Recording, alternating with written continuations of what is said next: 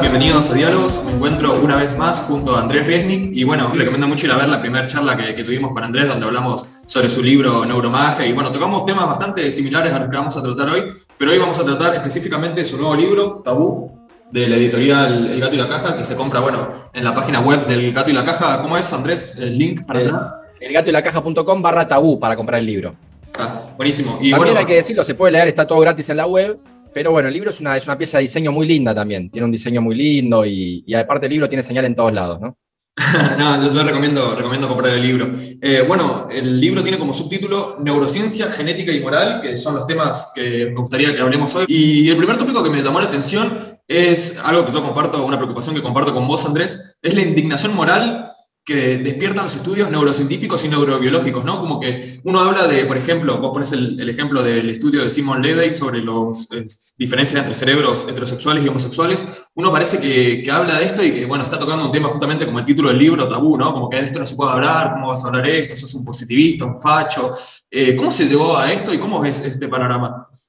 ¿Cómo se llegó? Es una pregunta difícil de contestar. De hecho, te confieso que en mi libro, en la primera versión, tenía unas 10 páginas dedicadas no a tratar de explicar cómo se llegó a esto, sino a, decir cómo se vio desde mi perspectiva, siendo mi perspectiva bastante particular porque yo vengo de una familia de intelectuales, eh, mi abuelo fue un, intelectual latinoamericano bastante conocido, mis cuatro abuelas, mis cuatro abuelos, mis dos abuelos y mis dos abuelas eh, son universitarios, cosa muy rara en mi generación, yo tengo 44 años, casi 45, no conozco otras dos personas que tengan de, de mi edad, que tenga otra persona de mi edad que tenga dos abuelas universitarias. Mis dos abuelas fueron las únicas mujeres entre decenas de estudiantes varones.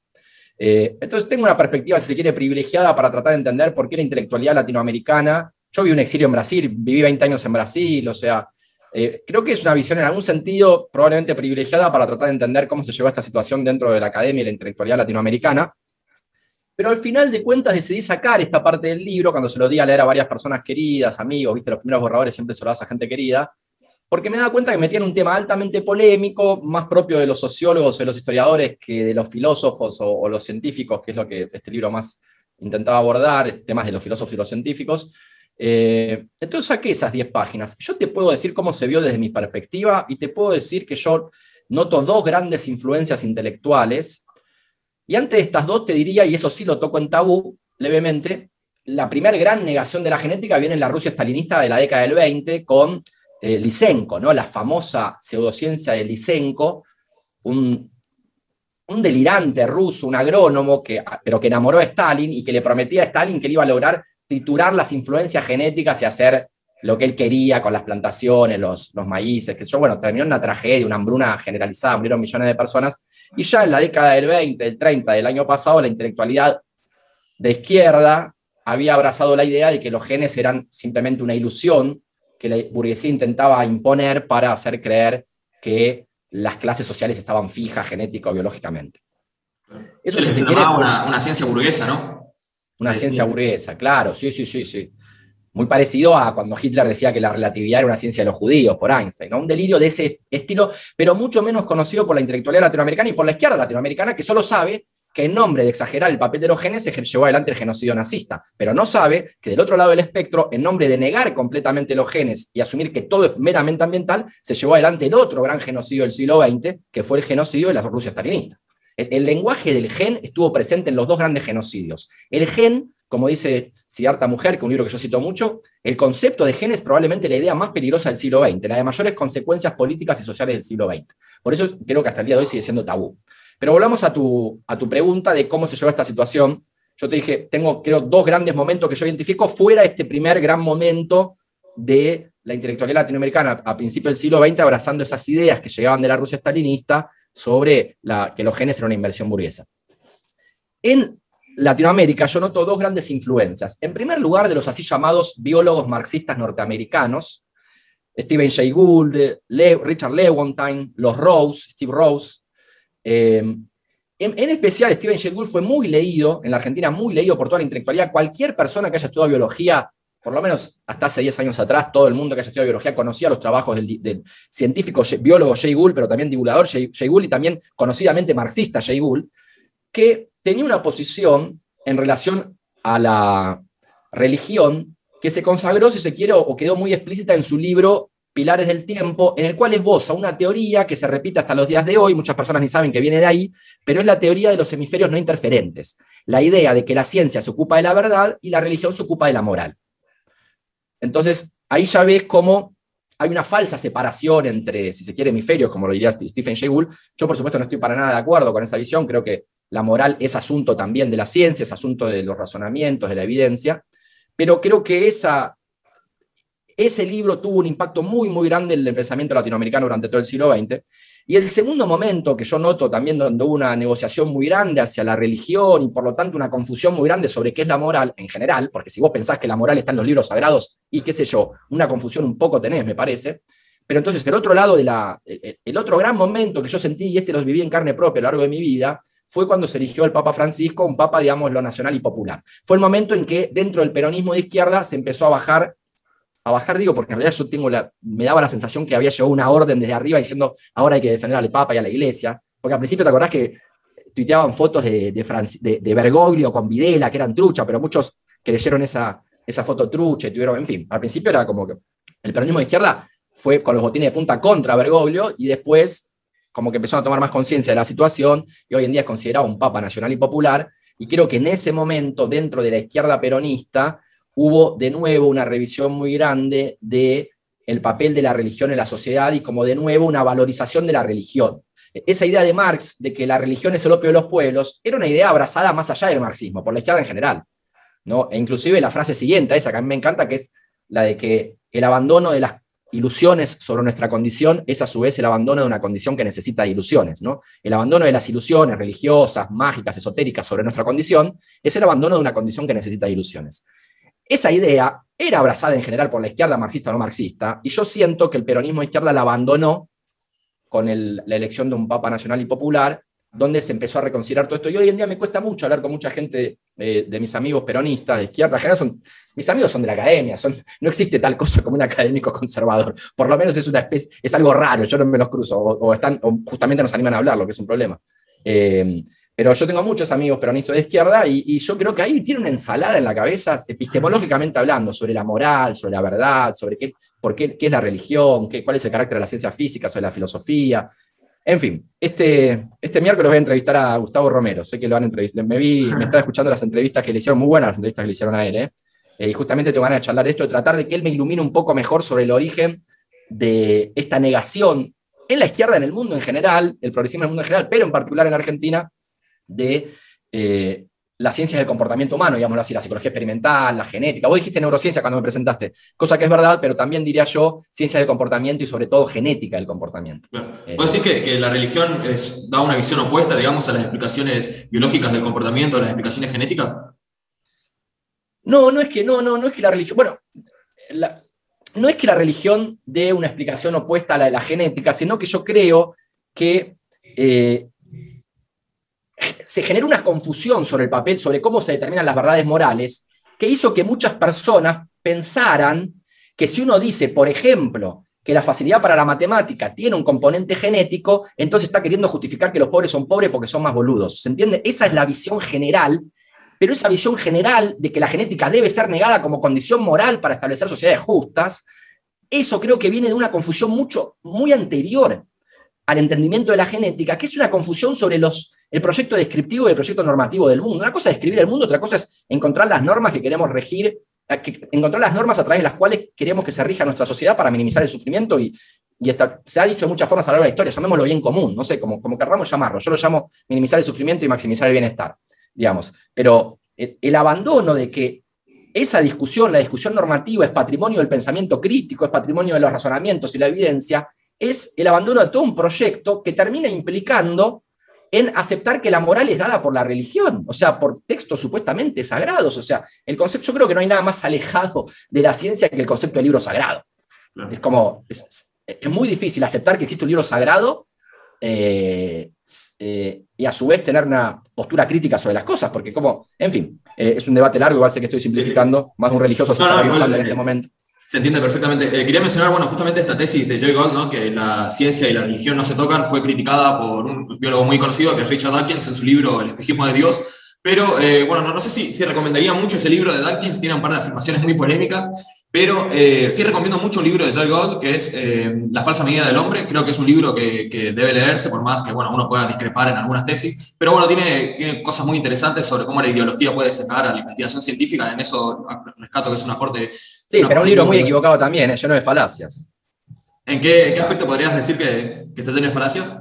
No, no, tiene una crítica, por ejemplo, coeficiente de, de inteligencia que, que, no ve todo el lado positivo, que tiene entender las habilidades cognitivas por detrás de los diferentes, diferentes aspectos del comportamiento humano.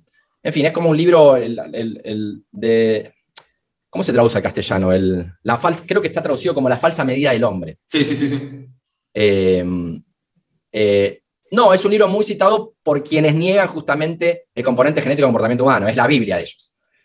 De hecho, quienes, quienes estudian comportamiento humano dicen, el otro día estaba haciendo una entrevista que uno entrevistaba a otro y decía, bueno, imagínate que vos sos un progresista típico, te leíste la falsa medida del hombre, lo sabes de memoria y sigues describiendo al progresista típico. bueno, igual, ese libro eh, para decir, por ejemplo, que cualquier persona que estudie la inteligencia humana es un racista encubierto. No, no, creo que sea exactamente esa la, tesis, pero igual, eh, por ejemplo, las críticas a la, a cronometría que se hacía por, parte de autores racistas, y eso puede ser rescatable. Sí, sí, eso sí, esa parte sin duda, esa parte sin duda, pero por eso hay que tener cuidado también cuando uno critica muchas veces eh, ciertos, porque si no, terminas haciendo lo que hace muchos que niegan la necesidad de estudiar la genética. Yo te explico, o sea, la genética de comportamiento, el primer fanático de eso fue Mengele, que hacía experimentos con gemelos y mellizos judíos. Pero bueno, pero eso está bien, y señalémoslo, señalémoslo, pero eso no quiere decir que hay una genética, una ciencia. Sí, sería una falacia genética, justamente, ¿no? Que es la de encontrar algo malo en algo porque su origen. Eh, porque, en nombre de eso se hicieron. Es un poco, me hace acordar a cuando dicen que el, ateísmo es malo porque en nombre del ateísmo se llevó adelante todo el genocidio de eh, stalinista. Claro. que eh, algo se haga en nombre de, no dice nada sobre eso de lo cual se hace en nombre de, ¿no? Claro. ¿Considerás que el pensamiento progresista, ¿no? una filosofía progresista informada, eh, requiere de conocimientos de la genética y en qué aspectos eh, considerás que una izquierda informada sobre genética puede tener eh, un mejor planteamiento político, por ejemplo? Claro, en, varios aspectos. Yo en mi libro tengo, hago especial énfasis en tres cuestiones en las cuales necesitamos estar informados sobre la ciencia genética en el momento, que es educación, salud mental y la agenda clásica libertaria, aborto, muerte digna, investigación con células embrionarias, eh, drogas. Eh, en esos tres asuntos es fundamental conocer bien el papel de la genética en el comportamiento humano para poder legislar acordemente. Por ejemplo, arranquemos por el primero. Eh, el tema de las investigaciones, el, primer gran punto que es, si quiere, la agenda libertaria. Investigaciones con células embrionarias o fecundación in vitro. Si vos pensás justamente que el concepto de inteligencia no tiene ninguna importancia, que no describe nada, que es una delirio, como diría Jay Gould. Bueno, vos estás diciendo que no es tan exagerado lo que dice él, pero eh, digamos que vos decís que la inteligencia es un concepto inocuo, que no sirve para nada, eh, mucho menos vas a aceptar que está, tiene un componente genético, las capacidades cognitivas de las personas. Y entonces no te vas a ocupar en regular que cuando se hace fecundación in vitro, una empresa puede estar leyendo el ADN de los embriones y seleccionando a los embriones con mayor lo que se llama puntaje general, eh, puntaje poligénico, quiere decir, para la inteligencia general, lo que quiere decir a seleccionar embriones que tienen mayor probabilidad de ser más inteligentes, entre comillas, según los test estandarizados de inteligencia hoy en día. Eh, yo pienso que eso es un enorme problema, pienso que tenemos que discutir como sociedad cómo vamos a legislar eso, yo creo que no debería permitirse en principio, salvo en casos extremos de, personas que tienen fuerte probabilidad de desarrollar algún tipo de retraso. Eh, pero me parece que es fundamental conocer qué es lo que se puede o no se puede hacer con estos estudios genéticos, estas técnicas genéticas, para poder legislarlo. Si la izquierda no se actualiza y no entiende la problemática, no entiende la ciencia, ¿cómo va a aportar al debate? Y no va a dejar este debate en manos, si se quiere, de la religión, que va a terminar, eh, que, que terminan conociendo mejor sobre estos propios temas de la ciencia y pueden dar un debate más informado. Claro, no sé si leíste una de las últimas entrevistas que le hicieron a, Alberto Kornblit, el biólogo, bueno, se manifiesta férreamente en contra del uso de la tecnología de edición genética en línea germinal para modificar la especie humana. Esa sería la afirmación. ¿Conoces más o menos eh, cuáles serían los argumentos biológicos para esta postura? No, la de los bebés de diseños conozco más. Estoy una ya, ya, nacieron en China, ¿no? Estas famosas chicas que nacieron de diseño, pero ahí hay muchos peligros porque no se sabe la interacción entre ese gen y los demás genes y no se sabe del todo bien si la técnica que se utilizó, la CRISPR, no modifica también otro gen. Entonces hay varios peligros y estás haciendo nacer a un ser humano. Entonces, eso es todo un tema. Hay dos cosas diferentes. Una es seleccionar embriones y otra cosa es modificar embriones con técnicas de tijeras genéticas para modificarle sus genes. Entonces, lo que ya se puede hacer, lo que es una tecnología ya presente y que no tiene peligros, más que los morales y las sociedades que podemos crear con esta técnica, es la de seleccionar un embrión. Cuando una mujer va a hacer fecundación in vitro, no tiene un solo embrión, un solo embrión que se desarrolló a partir de un óvulo fecundado in vitro. Realmente son varios, son cuatro, cinco, y eligen, grosso modo, cuál implantar. Esto me explicaba un médico, mirando por el microscopio, lo que es macroscópico, entre comillas, pero, digamos, grosso modo, ya viendo la célula CB, viendo cuáles tienen la mejor forma, son más simétricas. Pero en principio ya se hacen, por ejemplo, un montón de test genéticos para que no implantar un óvulo que tenga una enfermedad que va a hacer que el chico nazca muerto. Entonces, o la chica, digamos. Entonces, y una de las cosas que ya se puede hacer es de esos embriones que vos podés, que vos fertilizaste in vitro y que tenés que seleccionar uno para, hacer, eh, para implantar en el, en el, en el útero, tenés, podés elegir de acuerdo a diferentes criterios, no solo que no tenga enfermedades graves, podés elegir, por ejemplo, de acuerdo al menor puntaje poligénico para el autismo o la esquizofrenia, que minimice la probabilidad de que desarrollen autismo o esquizofrenia, o, por ejemplo, esto es lo que es todo un problema ético, lo otro también lo que acabo de decir, pero este más aún me parece a mí, que es el de puntaje poligénico para la inteligencia general. Eso ya se puede hacer. Eso es lo que ya le quita el sueño a un genetista y no, y, no hay peligros. No es como lo otro, las tijeras, lo que los, los, humanos de diseño, los bebés de diseño a los que se refería Alberto. Él en su libro La humanidad del genoma tiene una nota donde da a entender que está en contra también de, en principio, la selección de embriones de acuerdo a estos criterios. Me acuerdo que es una frase medio vaga, que, pero no, no lo escuché debatir específicamente sobre esto, pero nada, es un ejemplo claro de cosas que ya habría que ir legislando, porque ya se puede hacer, y si no lo legislamos nosotros, lo legislan los políticos, los ricos, y hacen lo que quieren con esa tecnología. Entonces, ahí está donde igual Arari dice que dentro de 20, 30 años la, Tierra puede estar habitada por seres más distantes genéticamente de nosotros de lo que nosotros lo estamos de los neandertales. Entonces, hay un peligro grande, real, tecnológico, sobre los nuevos conocimientos de la genética, las nuevas técnicas, y de nada sirve negar cómo los genes interactúan con el ambiente para generar seres humanos diversos e individuos únicos, eh, diciendo que los genes no tienen nada que ver. Cuando a la hora de explicar nuestras diferencias, sí, los genes tienen que ver. El ambiente también, por supuesto, la crianza, la cultura y la educación, pero los genes también. Vos en tu libro eh, justamente aclarás eh, diferentes formas de, influencia genética en el comportamiento. ¿no? Uno sería las diferencias, la influencia en las estructuras cerebrales, y algo muy interesante que me gustaría que aclares es la genética y cómo los genes modifican la conducta a través del ambiente. No sé si, si recordás esa... Sí, sí, la correlación genotipo-ambiente, claro. Eso es algo poco intuitivo, y, que hoy en día está, es otra de las cosas que está demostrado más allá de todo razonable y que mucha gente ni siquiera sabe, pero es el hecho de que los genes también influyen en los ambientes. Eh, mira, te digo algo, ¿cuál es, el, ¿cuál es el rasgo ambiental que menos esperarías que correlacione con algún gen? Que haya un gen que influye sobre ese rasgo. No, no tengo idea. No tenés idea. Bueno, te digo una, el clima, puede ser. Bueno, hay, estudio, hay un estudio que muestra que inclusive en eso eh, hay ciertas variantes genéticas que correlacionan con climas más fríos o calurosos, pero eso tiene que ver con que el gen influye en el comportamiento y el comportamiento influye en dónde quieren vivir las personas. Entonces, al final de cuentas, si vos vas a medir el, ambiente del cual se rodean las personas, vas a ver que están influidos genéticamente.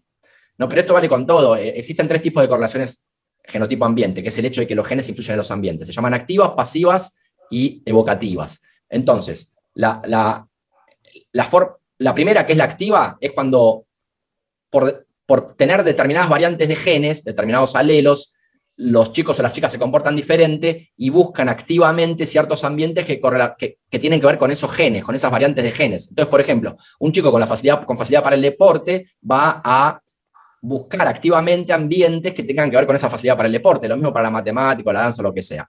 También lo que pasa, y esta es la, influencia de los genes en el ambiente del tipo evocativa, es que las personas con diferentes genes evocan en las personas reacciones diferentes. De nuevo, un chico con facilidad para el deporte o para el arte o para la ciencia o para, el lenguaje, para lo que sea, va a hacer que los adultos interactúen diferente con él eh, y entonces en esa forma genes diferentes evocan respuestas diferentes del ambiente. Y por último, se llama, hay una correlación llamada genotipo ambiente pasiva, que tiene y que es muy importante y que ha impactado mucho eh, en la psicología del desarrollo, porque muestra que algunos, muchos estudios en realidad que correlacionaban ambientes con ciertos comportamientos pueden estar fallados porque no se controlaba este factor que era el de los genes. ¿A qué me refiero? Lo explico mejor. Uno puede ir y medir, por ejemplo, que hay un rasgo ambiental como la cantidad de libros en la casa, medir eso y medir cuánto leen los chicos o las chicas. Y entonces, si encontrás una correlación en las familias que tienen más libros, los chicos y las chicas leen más, puedes decir, ah, la cantidad de libros, te recomiendo que tengas, si vos querés que tu chico o tu chica lea más, tenés que tener más libros en tu casa. Pero lo que esos estudios no tienen en cuenta es que también para la lectura existen ciertas propensiones influidas por los genes. Entonces lo que puede estar pasando es que los padres tienen cierta tendencia a la lectura, como tienen hijos biológicos que también comparten buena parte de sus genes, también tienen, cierta propensión a la lectura, y entonces no es, que esa, no es que sean los libros los que hacen que el chico o la chica tenga también mayor propensión a la lectura, sino que comparte genes con sus padres. Y si controlas ese factor, por ejemplo, estudiando hijos adoptivos, mellizos, gemelos, te das cuenta que en realidad la, cantidad de libros que tengas en tu casa, en tu infancia, no influye tanto en tu nivel de lectura en tu adultez, en tu vida adulta. Entonces, como el hecho de que, la, de que las variantes de genes provoquen variantes en los ambientes es importante a la hora de hacer correlaciones entre ambientes y, comportamientos, porque vas a si no tenés en cuenta ese factor, vas a terminar pensando que es un ambiente que, el que provoca el comportamiento, cuando puede ser en realidad el gen el que está modificando el ambiente y por eso estás midiendo una correlación, porque hay un gen que modifica tanto el ambiente como el comportamiento. Claro. Eh, tu libro criticabas mucho los reduccionismos y las sobresimplificaciones ¿no? en las noticias científicas y cómo impactan estas en la concepción general de la gente que tiene la ciencia. Y mencionás, bueno, un ejemplo de que te pusiste a buscar genes, eh, noticias sobre genes y salían noticias pseudocientíficas, bulos o exageraciones o estos estudios truchos, viste, que le gusta tanto a los diarios. Eh, con respecto a esto, ¿no? te quiero preguntar, ¿qué libros recomendarías de divulgación para tener nociones generales ¿no? de biología, de comportamiento, de neurociencia? Nombraste en tu libro y nombraste recién a, Siddhartha Mukherjee, no sé cómo se pronuncia. Mencionaste también a, Judith Rich Harris para pensar estos temas. ¿Qué otros libros y autores podrías recomendar? A ver, sobre el tema de comportamiento, genes y cerebro, te recomiendo, hay, hay tres libros que puedo recomendar, muy, muy buenos, muy recientes los tres. El primero es el gen, de cierta mujer que, tiene toda introducción sobre genética, pero después termina con toda una parte de genética de comportamiento y los debates éticos y morales sobre la genética de comportamiento. El segundo es el libro Innate, de Kevin Mitchell, un genetista irlandés, que tiene un libro muy bueno, que explica muy bien la arquitectura genética del cerebro y cómo los genes, cuál es el camino causal entre variantes en genes y variantes en estructuras cerebrales, y cómo variantes en estructuras cerebrales llevan a variantes en el comportamiento. Ese libro es muy bueno, muy bien escrito también. Y por último, un libro del, del gran prócer de la genética de comportamiento, si quiere, que este es el manual de Robert, Robert Pluming, es el manual de, genética de comportamiento que se usa en las universidades de todo el mundo. Eh, él tiene un libro de divulgación científica publicado en el 2019, si bien recuerdo, en el 2020, yo lo leí el año pasado, que se llama Blueprint. Y es excelente también, sobre genética de comportamiento. Y uno más atrás todavía, muy lindo, que me recomendó mi compañera Euge, eh, sobre el nacimiento de la genética de comportamiento, un libro que ganó el premio Pulitzer en la década del 80, se llama Tiempo, Amor, Memoria es muy lindo y tiempo, amor, memoria, porque toda la genética del comportamiento tuvo un gran salto, una gran revolución con la mosca y la fruta. Mm, y, se descubrieron genes que correlacionaban con, esos tres factores en la mosca, tiempo, amor, cómo, cómo, cómo percibía el tiempo, cómo, cómo memorizaba y cómo se apareaba, digamos. Entonces, tiempo, amor, memoria. Claro. Muy bien. Eh, para el tema de controlar básicamente las fake news eh, o las noticias científicas que desinforman o que dan una noción negativa de la ciencia, ¿no? Como que la ciencia es como una especie de juego, ¿no? Que los científicos se juntan y dicen, bueno, vamos a ver quién es la mujer más linda según la ciencia. ¿Viste esas típicas noticias fake que, critica, por ejemplo, Bengal Dacre en Mala Ciencia, que es un libro que recomiendo mucho? Eh, ¿Considerás que puede haber alguna política al respecto? Por ejemplo, no sé, eh, multas a las fake news puede ser una, opción o eh, que los grandes diarios tengan que consultar a un comité científico, por ejemplo, antes de publicar una nota que tenga información científica comprometedora. Y esto te lo pregunto principalmente por el contexto que estamos viviendo, ¿no? En un contexto de pandemia, por ejemplo, eh, es muy peligroso que las noticias divulguen noticias eh, antivacunas, por ejemplo, o negacionistas del COVID. Y justamente el movimiento antivacunas, como lo explica Bengal Dacre en su libro Mala Ciencia, no fue tanto un movimiento, digamos, eh, pseudocientífico tradicional, sino que más bien tuvo el impacto que tuvo gracias a los medios de comunicación cuando eh, Wakefield sacó ese famoso estudio trucho ¿no? de que las vacunas producían autismo. Eh, el estudio en sí no tuvo impacto, se retractó al poco tiempo, no fue considerado por la comunidad científica, estaba mal hecho, era evidentemente que era malo, pero lo que sí le dieron mucha importancia al estudio fueron los medios, justamente. ¿Cómo se puede regular esta situación en que los medios pueden provocar tanto daño como causar miles de muertes por eh, fomentar el movimiento antivacunas crezca y políticas al respecto? Mira, una de las virtudes creo de, una persona que, de pensamiento crítico es saber decir no sé. Yo en esto te diría más bien no sé. Em, tengo cierto sesgo y aversión a cualquier cosa que tenga que ver con eh, poner un límite a la libertad de expresión. Entiendo que con el discurso de odio puede ser necesario, pero en general soy muy... Mi primera intuición es que contra la mala ciencia hay que hacer, contra la mala comunicación de la ciencia hay que hacer buena comunicación de la ciencia. Y Y, ese es el principal remedio para la mala comunicación de la ciencia. Y como segunda sesgo que me viene a la cabeza, es fuerte, la idea fuerte de que necesitamos pueblos mejor educación, digamos. También tiene que ver con la tragedia educativa, el hecho de que haya tanta pseudociencia dando vuelta, me parece a mí. Pero por lo demás, en términos legales, si se puede, si no se puede prohibir eso, eh, esas son cosas que no conozco, no me animo a opinar hasta donde se puede. Tocás el tema de la libertad de expresión en tu libro y mencionás el genocidio de Ruanda, pero lo tocas como ahí lo, Claro, ahí, claro, ese es como el ejemplo típico en el que decís, bueno, si en ese caso hubiera estado bien cortar la libertad de expresión y, cortarle los cables de esa radio, si había, había personas por todo, en, territorios gigantes esperando una orden que iba a llegar por la radio, un discurso de odio que los incentivaba a un genocidio y qué es lo que ocurrió. Yo en ese momento, desde las iglesias además, donde se incentivó ese genocidio, yo en ese momento, si, si, hubiese tenido la llave para cortar la radio, la cortaba. Decía, no, qué libertad de expresión. No vas a usar esta radio para ese discurso de odio que va a gatizar un genocidio. Entonces, en esos casos, sin lugar a dudas, hay, hay casos hay casos, nada es absoluto, nada en la vida es tan es, simple, ¿viste? Nada ejemplo de, lo polémico que es esto es, bueno, cuando Facebook empezó a censurar los comentarios que contenían insultos, malas palabras o lo que ellos consideraban lenguaje de odio, se llegó a un absurdo. Bueno, por un lado se, empezaron a, censurar las fake news, que fue algo positivo de, este cambio que hizo Facebook, pero por otro lado eh, se borraban comentarios, se bloqueaban cuentas que decían, por ejemplo, tengo una impresora negra HP, porque la inteligencia artificial lo interpretaba como insulto, y se llegaba a esos absurdos. Así que ese es un tema que también me parece que, que es, tabú y que se tiene que tocar, ¿no? El, tema de la libertad de expresión, de cómo censurarla. Sí, mi sensación en relación a lo que hizo Facebook, Twitter, eso tengo la sensación general, aunque de nuevo son cosas que no entiendo, entonces puedo opinar muy por arriba, pero mi sensación es de que en general tuvo un buen impacto esas políticas que hicieron de tratar de, poner un check, de chequear la, la falsedad de la noticia o no, pero también me parece que hubo casos como los que vos decís, o casos más, inclusive, eh, más peligrosos, donde bajo la excusa del discurso del odio, se censuró a personas que tienen opinión simplemente diferente al mainstream o a lo que se espera de... entonces, eh, mi sensación es que en general valió la pena, pero entiendo que es muy peligroso y que hay que tener mucho cuidado con este tipo de políticas. Claro. Eh, con respecto a la mala información que da los medios sobre la ciencia, vos tocás el tema de la epigenética y la comparás un poco con la física cuántica, ¿no? Como que es eh, una ciencia sobre la que el consenso general, la población general dice aberraciones pseudocientíficas y como que no hay buena información de la epigenética. Eh, ¿Cuáles consideras que son los errores más comunes de la gente o de, la gente de la calle, ¿no?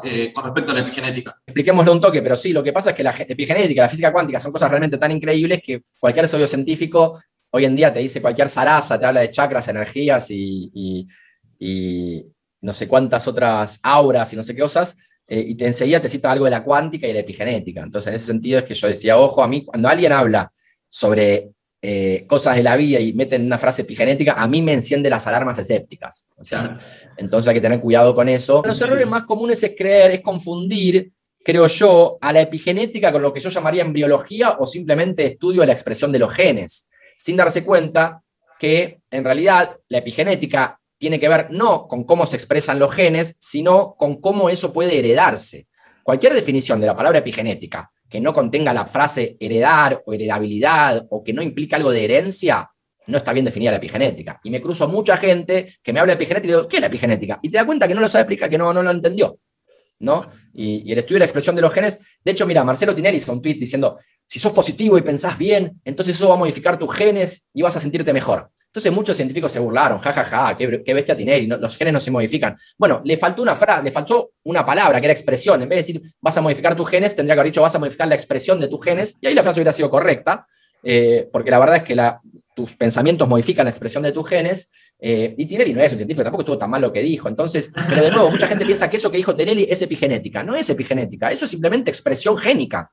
O sea, epigenética sería tratar de explicar por qué si vos te sentís bien, de alguna forma lo heredan tus hijos. Eso ya sería diferente. La epigenética, por ejemplo, en salud mental tiene importancia, por ejemplo, estudios epigenéticos que han mostrado que, tengo entendido, eh, esto empiezo a entrar en terreno médico muy pantanoso, muy peligroso de, decir cualquier cosa, cualquier cosa que diga yo acá y lo estén viendo en un video, después consúltelo con un médico, no tomen decisiones médicas en base a eso. Pero tengo entendido que, por ejemplo, el estrés en una madre embarazada puede hacer que el hijo o la hija que nazca después tenga mayor susceptibilidad al estrés, por ejemplo. Hubo un caso muy famoso que fue la hambruna holandesa en la Segunda Guerra Mundial, en el cual hubo una gran hambruna, porque una ciudad en Holanda estuvo situada tres meses, y se vio que los chicos y chicas nacidos de mujeres que habían estado embarazadas durante la gran hambruna holandesa, creo que era entre el tercer y el sexto mes de embarazo, esos chicos y esas chicas desarrollaron una mayor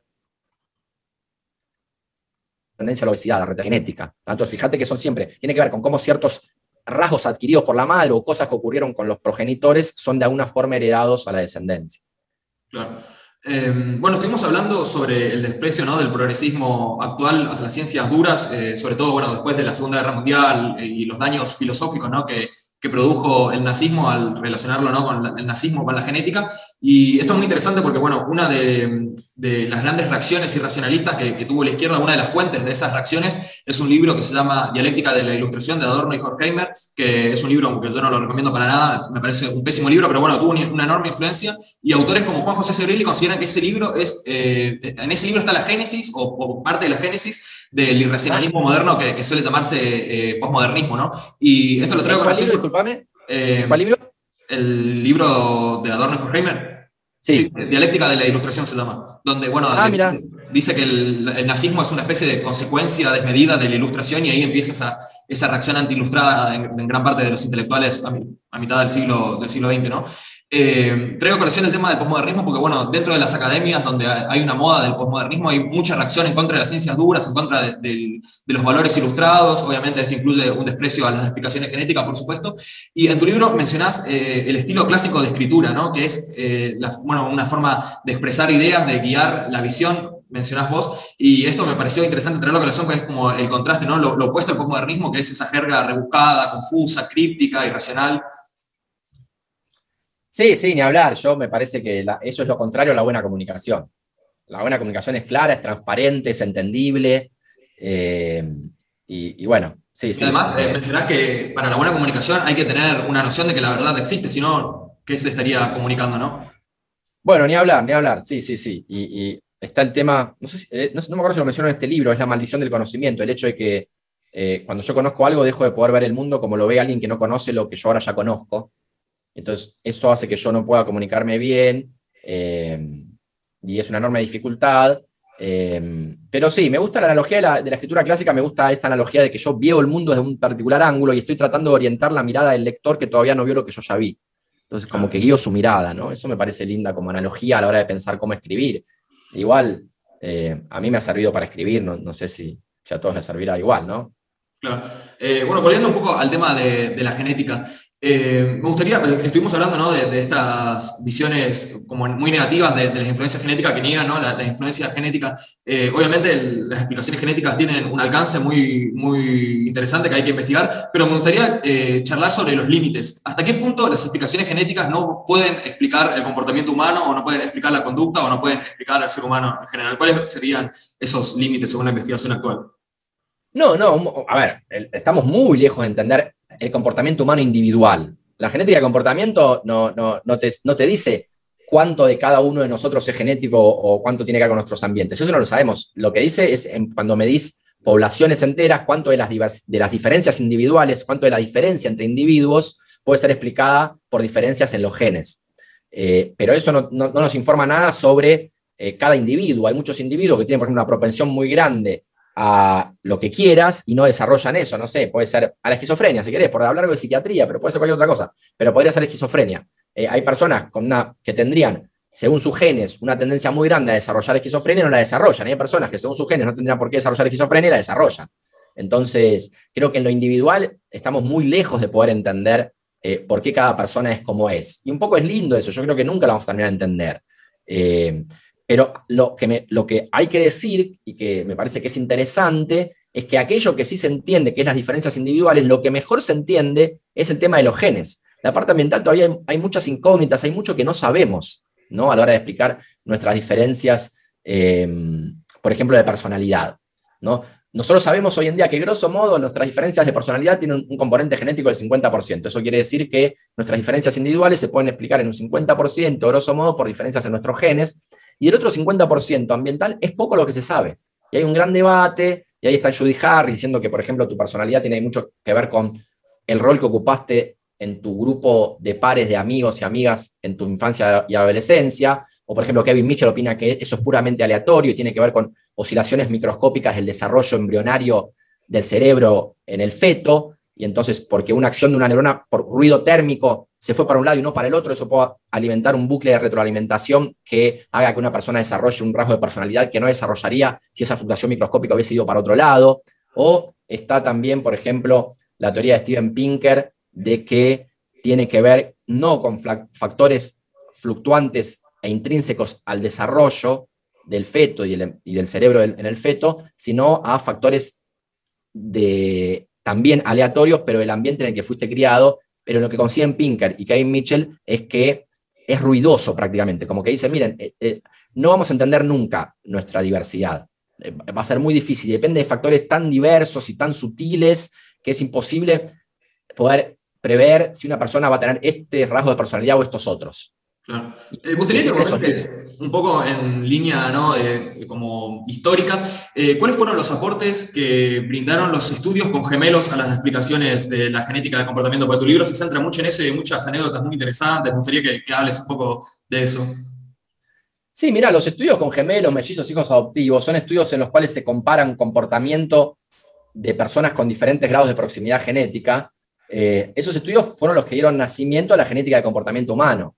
Y el primer, gran, el, primer estudio que mostró más allá de toda duda razonable que había una influencia genética en un rasgo mental, que era el de la esquizofrenia, se hizo con hijos adoptivos en Dinamarca. Fue la primera vez en la década del 70 que hubo un estudio que demostraba, más allá de toda duda razonable, que había un componente genético en un rasgo mental, que era, en ese caso, el de la esquizofrenia. Se creía hasta ese momento, las explicaciones más aceptadas eran las de los ambientes tóxicos en el cual los cuales se habían desarrollado los chicos y las chicas con esquizofrenia, o inclusive anterior a eso, una rama del psicoanálisis pensaba que era la madre, la madre esquizofrenizante, se decía. Y la misma explicación de cuales... psicoanalítica estaba también con el autismo, ¿no? Decían que la, culpa del autismo la tenía la madre. Claro, esa proviene de la, de la, rama lacaniana del psicoanálisis, la, madre, la teoría de la madre heladera. Eso se enseña en las facultades actuales en Argentina de psicología, es tremendo. Sabes que sí, me sorprendí mucho de una charla hace poco para el movimiento estudiantil por la psicología científica, mm. cosa interesantísima, esos pibes, esas pibas eh, súper interesante lo que hacen. Eh, y ellos me contaron esto, cuando yo dije esto como una cosa del pasado, como bueno, se creía que la madre heladera, y me, me dijeron, pará, porque yo estoy en tercer año de la Facultad de Psicología y hasta ahora la única teoría que vi sobre el autismo es esa. lamentable, es terrible. Lamentable. Sí, bueno, eh, contabas sobre esto del estudio con gemelos, ¿no? Sobre la esquizofrenia. Bueno, entonces, esos, esos estudios son muy interesantes porque al hacer correlaciones, vos podés fijarte para darte un ejemplo, hay, varios, hay varias formas, por ejemplo, la forma más fácil de medir si un rasgo puede tener un componente genético, primero, la, forma más fácil de negar que un rasgo es 100% genético es comparar gemelos, que tienen exactamente los mismos genes, y no son exactamente iguales. Entonces ya, si dos gemelos en ese rasgo no, son siempre iguales, es porque ese rasgo no es 100% genético. ¿El color de ojos es genético? Sí. ¿Dos gemelos tienen el mismo color de ojos? Sí. ¿El, el grupo sanguíneo es 100% genético? Sí. ¿Dos gemelos tienen el mismo grupo sanguíneo? Sí. Entonces, ya eso te da una idea de cuán fuerte puede ser o no el componente genético. Pero puede ser que no sea 100%, pero que tenga un componente genético. Entonces, supongamos que vos a estudiar la altura. Querés saber si la altura de los seres humanos tiene eh, un componente genético. Entonces, lo que puedes hacer es comparar cuánto se parecen entre sí gemelos y cuánto se parecen entre sí mellizos. Y si los gemelos se parecen entre sí más que los mellizos en el rasgo altura, puedes hipotetizar que la, la altura tiene un componente genético. ¿no? Y entonces, eh, ¿Por qué? Porque lo que comparten los gemelos entre sí, de más que no comparten los mellizos, en principio es que comparten más genes. Entonces puedes hipotetizar eso. De todas formas, si esto fue la gran tragedia de la, genética de comportamiento durante décadas, la verdad es que si bien vos podés hipotetizar eso, hasta que no identifiques cuáles son los genes que correlacionan con una mayor altura, y después inclusive hasta que no identifiques el, camino causal que lleva al gen al, rasgo, eh, es hay muchas hipótesis por las cuales, alternativas, más bizarras, pero por las cuales podrías explicar este mayor parecido entre gemelos y mellizos. Eh, entonces, durante décadas, quienes hacían genética de comportamiento eran acusados por un montón de gente de ser en realidad unos, unos biologicistas, reduccionistas, cientificistas neoliberales y todo eso, eh, y, de hecho, la principal acusación era la de que, de hecho, eso está en el libro que vos citaste, el de la falsa medida del hombre, donde uno de los argumentos de Steve Jay es que no se encontraron los genes de la inteligencia. Bueno, maestro, estamos, ahora se encontraron, ¿entendés? Como que ese argumento de no se encontraron los genes está bien. Hasta ese momento era un punto, había que reconocerlo. Es verdad, hasta que no se encuentren los genes, tenés razón. Plomin, en su libro, el que recomendé, Blueprint, es un poco autobiográfico, porque él se comió 30 años de acusaciones. Él es un tipo progresista, de izquierda, pero le decían de todo por estudiar genética y él decía, miren, hasta hace poco tiempo atrás yo estuve a punto de, por primera vez en mi vida estaba deprimido. y estuve a punto de dejar la ciencia porque no entendía de dónde estaban esos genes. Él, por los estudios con gemelos, mellizos, hijos adoptivos, sabía, decía, tiene que haber un componente genético, pero no encontraba los genes. Hoy en día sabemos que es por qué no se encontraban los genes, y es que no existe uno o dos o tres genes con un efecto muy grande sobre el rasgo, sino que son miles de genes, cada uno de los cuales tiene un efecto muy chiquito sobre el rasgo, y por eso hoy hablamos de puntaje poligénico, pero eso explica también por qué tardó tanto en medirse y encontrarse los genes, y es porque, como el efecto es muy chiquito, necesitas una población muy grande para poder medirlo. Recién ahora, con el abaratamiento exponencial de las técnicas para la lectura del ADN, se pudo leer esa cantidad de personas que se necesita leer para identificar los genes que correlacionan con diferentes rasgos. Entonces, hoy en día, por ejemplo, hay un estudio del año 2018 sobre la genética eh, de, de las capacidades cognitivas que lee el ADN de un millón cien mil personas. Un millón cien mil personas. Es un montón. Recién con estos números de participantes en los experimentos es que empezás a ver cuáles son los genes que influyen, muy poquito, digamos que estos genes influyen en promedio, aumentan 0,1% la probabilidad de que, por ejemplo, eh, desarrolles un coeficiente intelectual mayor a X. No sé, son efectos muy chiquitos, cada uno de los cuales eh, debe ser medido con muchísimos participantes. Eh, hay una explicación que, vos das en tu libro, una explicación alternativa, ¿no? Eh, que es la explicación uterina, que ah, puede ser que eh, gemelos y mellizos compartan ciertos comportamientos, no por los genes, sino por haber compartido el ambiente uterino. ¿Cuáles son los límites de esta explicación? No, bueno, eso se estudia, inclusive hay gemelos univitelinos y bivitelinos que comparten o no, creo, creo, acá ya meto en temas que conozco menos, creo que tienen que si comparten o no la misma, ¿cómo se llama la bolsa donde están? En fin, como que por eso se estudian con diferentes, o sea, hay diferentes métodos para tratar de estudiar la influencia del ambiente intrauterino en, el ser humano, pero es bastante difícil separar eh, esa influencia del ambiente intrauterino eh, a la hora de estudiar eh, justamente gemelos y mellizos. pero en, este caso de la comparación con gemelos y mellizos, esa crítica no es tan válida porque en realidad tanto gemelos como mellizos comparten el ambiente intrauterino.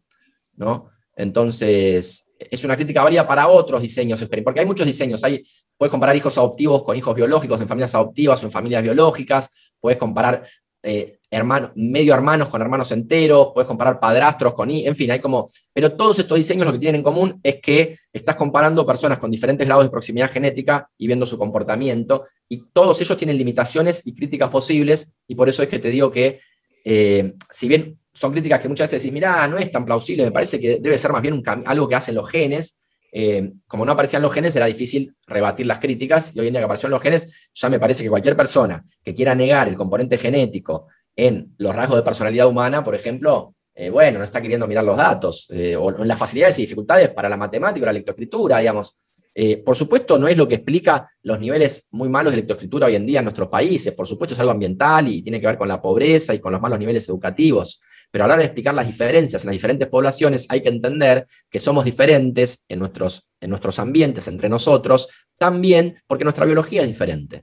Y, y, eso es importante. Por ejemplo, yo te di el caso, es importante, por ejemplo, en los dilemas clásicos morales de la agenda libertaria, si querés, pero yo te decía que, también en salud mental y en, educación. Y en educación, por ejemplo, asumir esto es asumir que algunos chicos y algunas chicas, por pura suerte, mala suerte en la lotería genética, van a desarrollar más probablemente dislexia o discalculia, que es una dificultad desproporcional en aprendizaje lectoescritura o de matemática, y entonces, en realidad, lo que podés tratar de hacer es, teniendo en cuenta que eso sí pasa, tratar de identificar poblaciones vulnerables para hacer intervenciones tempranas y ayudarlos a darles, digámoslo así, los anteojos cognitivos que los ayuden a desarrollarse en aquello que quieren o desean o deben desarrollarse más allá de la mala suerte que tengan la lotería genética. Porque sabemos que si intervenimos tempranamente, inclusive esa intervención hace que el cerebro se reorganice de tal forma que esos genes que impactaban en una malformación cerebral terminan no impactando porque existen caminos de compensación cerebral para esa dificultad.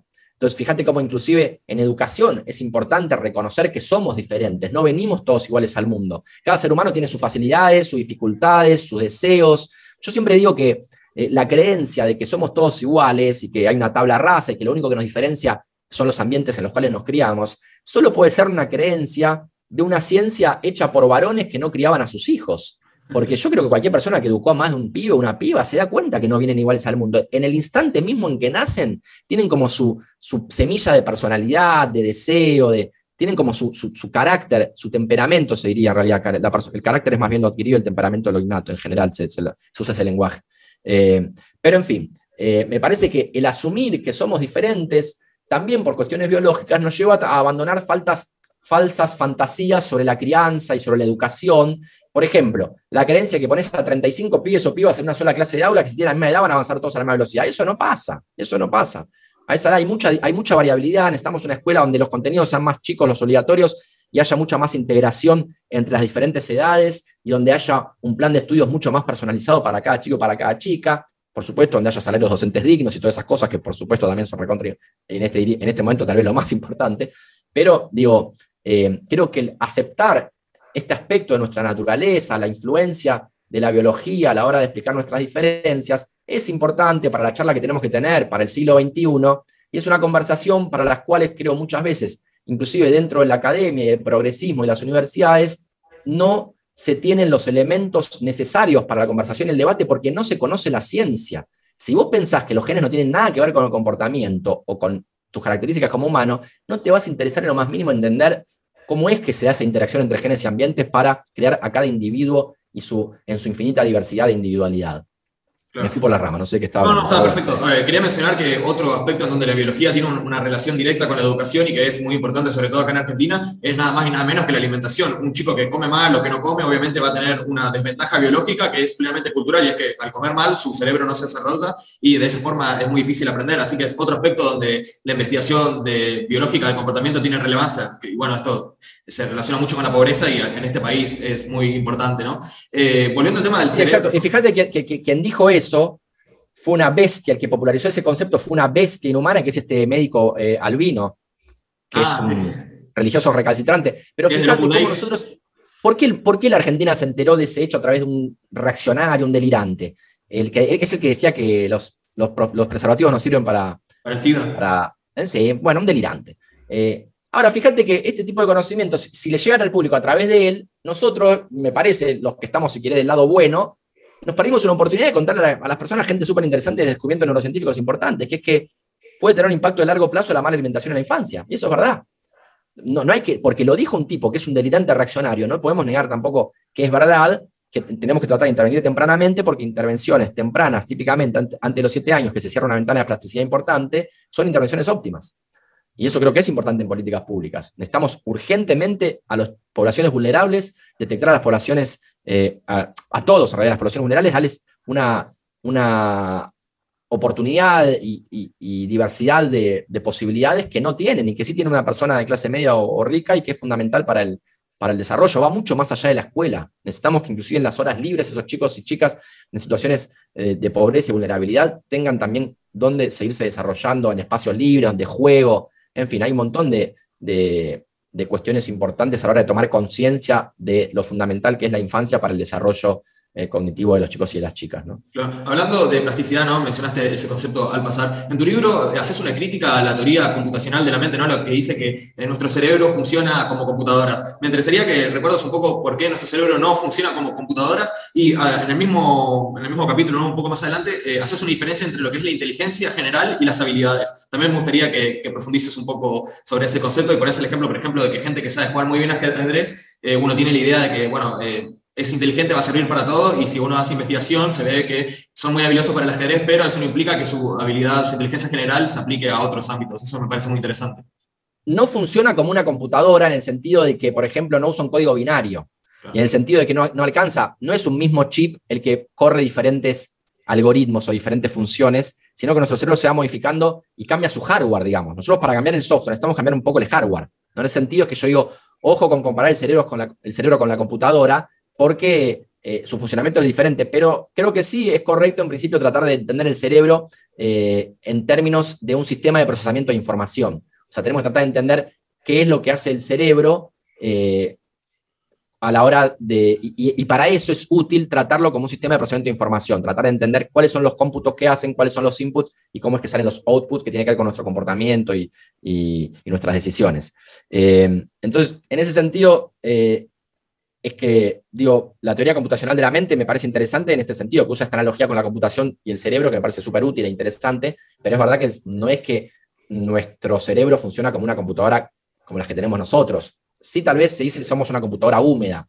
O sea, es, es otra forma, se quiere, pero sí está, es interesante y se avanzó mucho gracias a la computación, el, entendimiento del cerebro, porque empezamos a utilizar los conceptos de la computación eh, como memoria, como cómputo, en fin, para poder entender un poco mejor el, cerebro.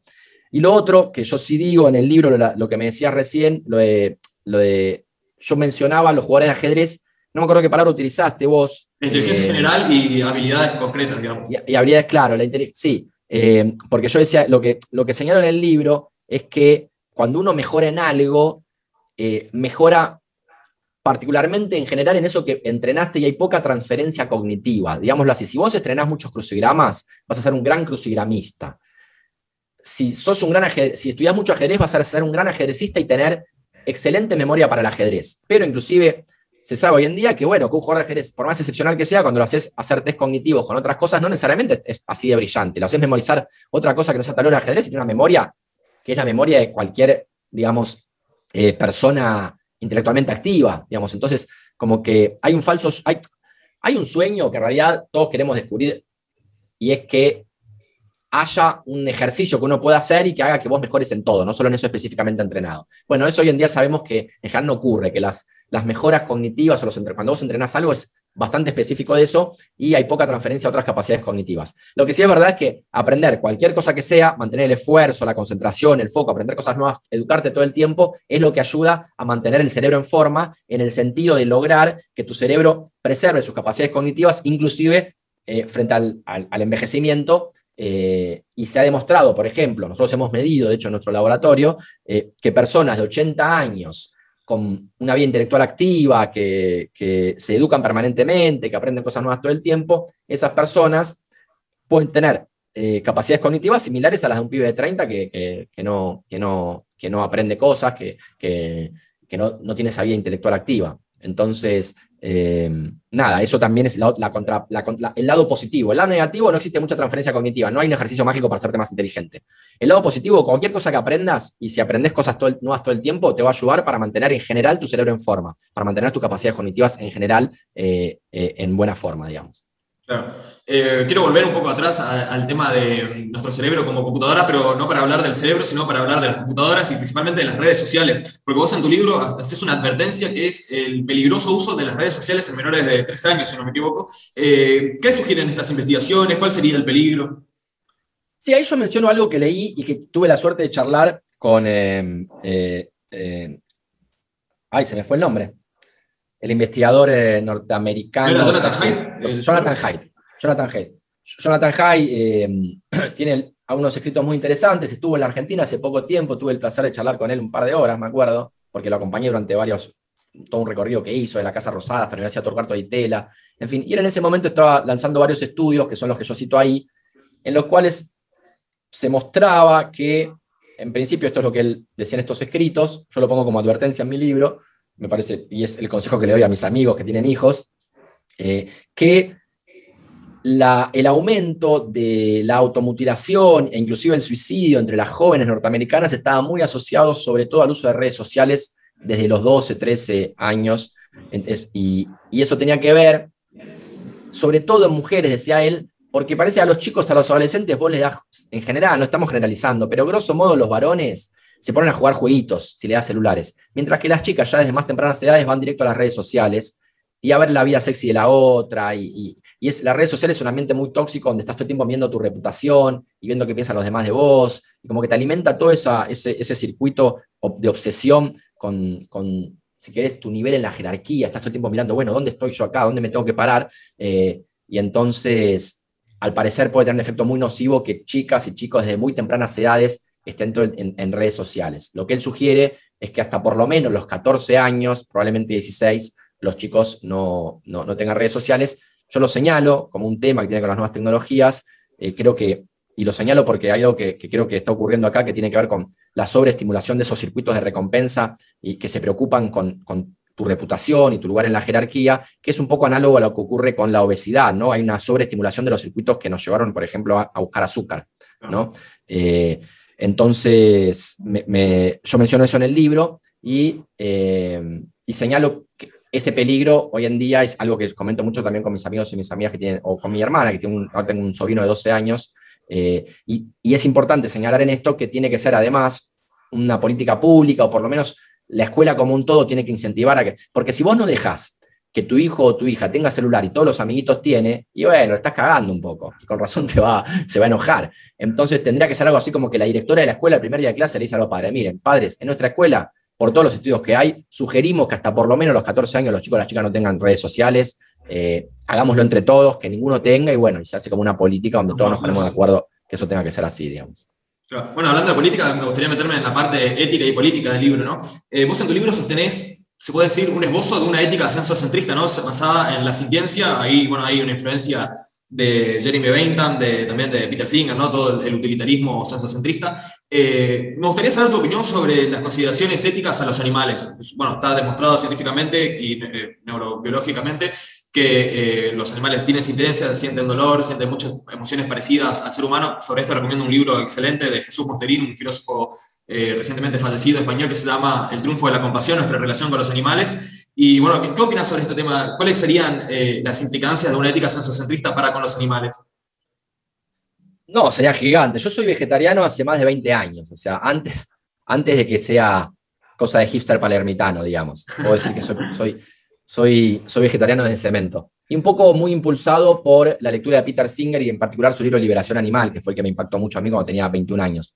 Eh, y yo Ética Práctica también es un librazo, lo, quiero recomendar. Lean Ética Práctica, que es un libro con muchas polémicas, muchos temas. Bueno, muchos temas se tocan también en este libro Tabú, así que después de leer Tabú pueden leer Ética Práctica y van a tener unas nociones interesantes sobre asuntos polémicos. Sí a mí no me. Mira, es un debate que en su momento yo era más militante, vegetariano, vegano de corazón, nunca llegué a dejar los lácteos y la leche, pero de corazón vegano, digámoslo así, me considero un débil por no poder dejar del todo la leche, los lácteos y, la, y los huevos. Eh, ¿Y qué pasa? También uno tiene una sola vida. Si te vas a amargar, o sea, el sufrimiento que de los animales hoy en día es algo indescriptible. Entonces, como que en un momento tenés que decir, mira, esta, y como que me di cuenta, pará, yo vivo en la Argentina, loco, vivo en el país del asado. Si me voy a poner mal porque no puedo cambiar esta realidad. Eh, entonces tuve una etapa más militante. Hoy en día hablo menos del tema, me, parece que es una batalla, hoy en día hay, otros temas también muy urgentes que me interesan, pero no tengo dudas de que si la humanidad avanza hacia el lado que todos queremos que avance, que es hacia una ciencia, una, sociedad basada en el humanismo, la ciencia y la razón, digámoslo así, eh, nuestra relación con los animales va a cambiar infinitamente y vamos a mirar hacia atrás y vamos a ver el trato que damos a los animales en la producción moderna de carne con el mismo horror que nosotros vemos hoy en día hacia atrás, el trato que se le daban a los seres humanos durante la esclavitud, por ejemplo.